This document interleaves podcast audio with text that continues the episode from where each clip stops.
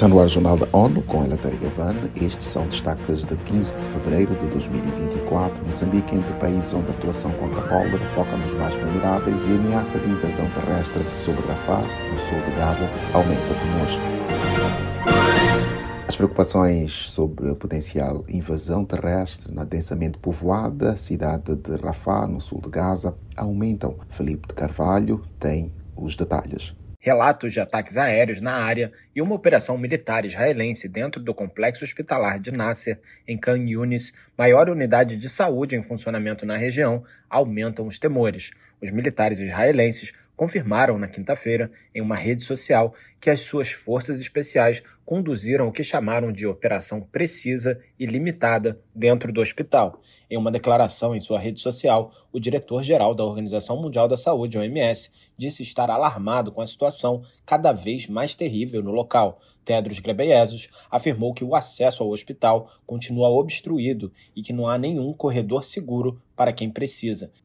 Da ONU News em Nova York, Felipe de Carvalho. O mais recente informe do Escritório das Nações Unidas de Assuntos Humanitários OSHA destaca movimentos populacionais com pessoas que saem de Rafah em direção a Deir el-Balah e ao campo de refugiados An-Nusserah.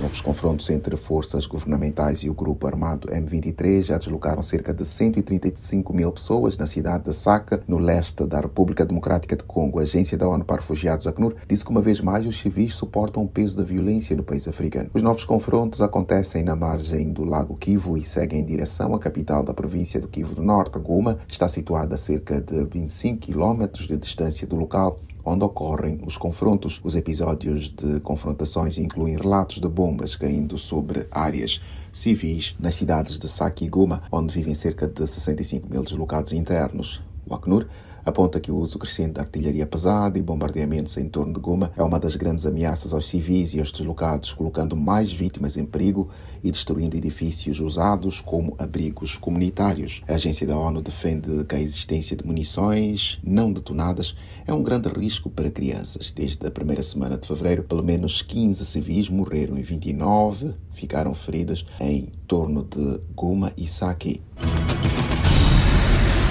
No Dia Internacional do Câncer Infantil, a Organização Mundial da Saúde, OMS, lançou um alerta sobre a necessidade de detecção precoce e cuidado adequado para crianças em todo o mundo. Saiba mais com Mayra Lopes. Neste 15 de janeiro, a agência lembra que, globalmente, mais de mil crianças recebem o diagnóstico de câncer todos os dias, enquanto avanços médicos recentes têm proporcionado boas chances de sobrevivência em países de alta renda, onde mais de 80% das crianças diagnosticadas com câncer têm perspectivas positivas. A realidade é considerada alarmante em nações de baixa e média rendas. Apenas 20% das crianças diagnosticadas com câncer nesses países têm acesso ao tratamento e sobrevivem, revelando uma desigualdade no acesso à saúde. Da ONU News, em Nova York, Mayra Lopes. As estimativas mais recentes mostram que na região do Mediterrâneo Oriental, por exemplo, mais de 70% de todos os doentes com diagnóstico de câncer, sendo menores, morreram em 2022. A leucemia foi o tipo de câncer mais comum entre crianças e adolescentes de 0 a 19 anos. Agências que atuam em países afetados por surtos de cólera na África Oriental e Austral levantam preocupação com a realidade no terreno. Elas dizem avançar com apoio para combater casos através da vacinação, educação e resiliência. O Fundo da ONU para a Infância Unicef revelou que a resposta à doença em Moçambique tem sido em larga escala. O surto é o maior e mais duradouro da história recente do país, com 45 mil notificações desde setembro de 2022.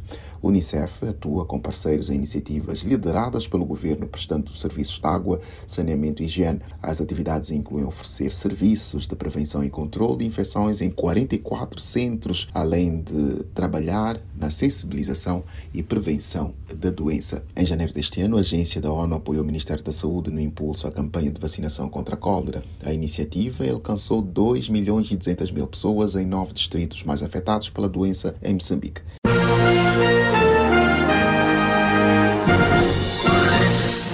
Confiram mais detalhes sobre estas e outras notícias no site da ONU News em português e nas nossas redes sociais. Siga ainda o Twitter, arroba ONU News.